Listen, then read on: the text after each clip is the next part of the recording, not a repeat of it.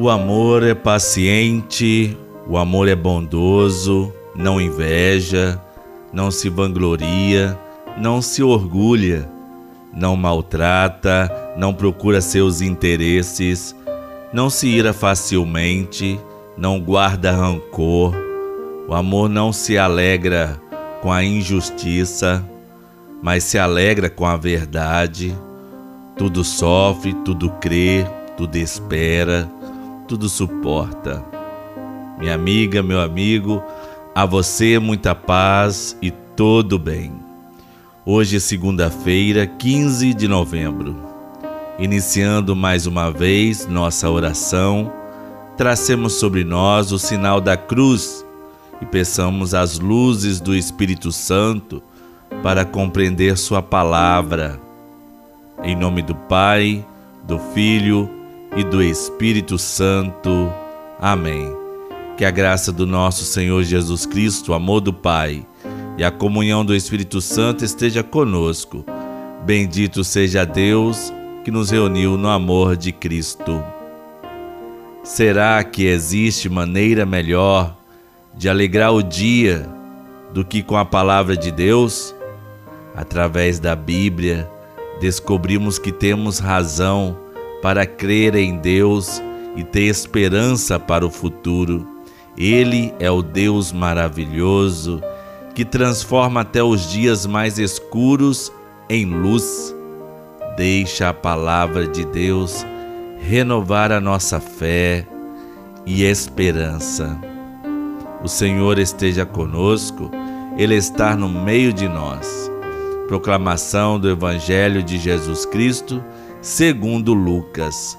Glória a vós, Senhor.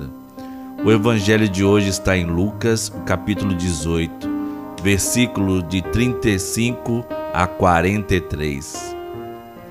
Quando Jesus se aproximava de Jericó, um cego estava sentado à beira do caminho, pedindo esmolas. Ouvindo a multidão passar, ele perguntou o que estava acontecendo. Disseram-lhe que Jesus Nazareno estava passando por ali.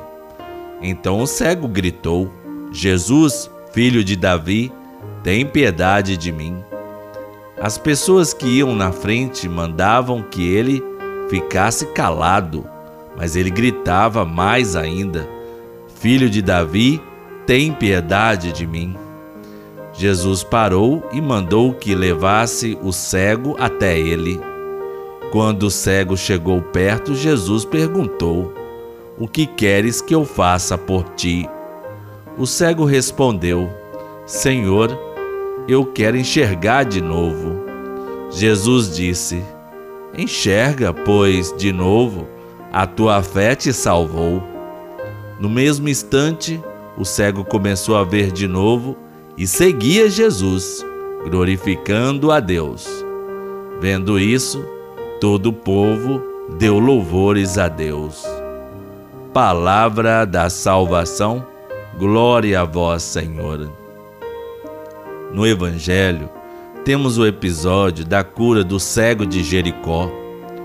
O cego estava lá sentado à beira do caminho pedindo esmola.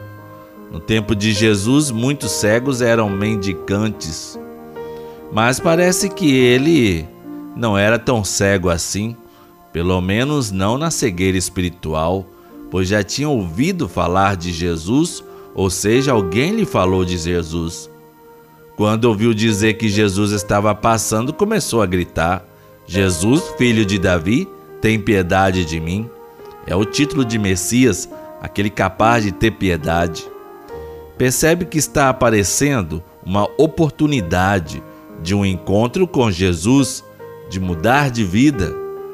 E assim também é a nossa vida, Aparece oportunidade de mudar de vida, não desperdice. Também esse primeiro passo em direção à mudança de vida com Jesus acontece porque o cego de Jericó toma consciência da própria situação, ou seja, ele não se conforta com a própria situação, grita e pede ajuda. O grito humilde e sincero repetido desde o fundo do coração, pode ser o começo de uma nova vida.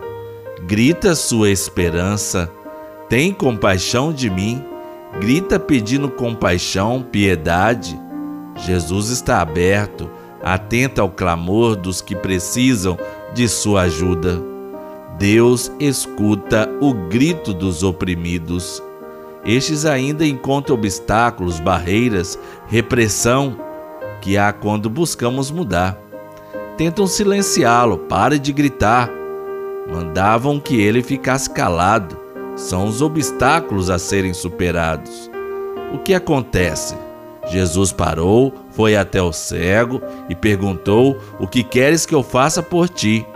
O cego respondeu: Senhor, eu quero enxergar de novo. Jesus disse: Enxergue, pois de novo, a tua fé te curou, a tua fé te salvou. É preciso ter fé em Jesus, é preciso ser ousado na fé. A fé faz milagres, a fé o fez ver, a fé nos dá olhos novos para ver a vida, a ver como Jesus, os mais necessitados. Jesus é um caminho que nos leva à vida. Oremos. Aproxime-se do Senhor Jesus sem medo e faça a sua oração, pois Ele está sempre atento ao nosso grito e também nos pergunta: Que queres que eu te faça? Minha amiga, meu amigo, faça o sinal da cruz com o polegar sobre os olhos pedindo para Deus nos fazer ver do jeito, de que jeito é Jesus. Conservai, ó Deus, a luz dos nossos olhos, para que possamos ver as belezas da criação e o jeito de teu Filho Jesus. Protegei nossos olhos e conservai-nos a nossa fé. Amém. Pai nosso que estais nos céus, santificado seja o vosso nome. Venha a nós o vosso reino, seja feita a vossa vontade, assim na terra como no céu. O pão nosso de cada dia nos dai hoje, perdoai-nos as nossas ofensas, assim como nós perdoamos a quem nos tem ofendido, e não nos deixeis cair em tentação, mas livrai-nos do mal, pois teu é o reino, o poder e a glória para sempre. Contemplando Maria como nossa mãe e mestra de amor, vemos como ainda estamos longe de amar como o Senhor quer que amemos, mas ao mesmo tempo temos a segurança de não caminharmos sozinhos nesta aventura. A vida adquire novo sentido quando nos decidimos a amar e a deixar-nos amar.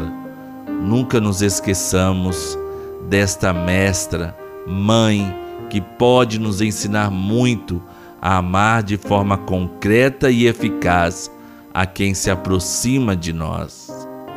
Ave Maria, cheia de graça, o Senhor é convosco. Bendita sois vós entre as mulheres, e bendito é o fruto do vosso ventre, Jesus. Santa Maria, Mãe de Deus, rogai por nós, pecadores, agora e na hora de nossa morte. Amém. Jesus e Maria, dai-nos a vossa bênção.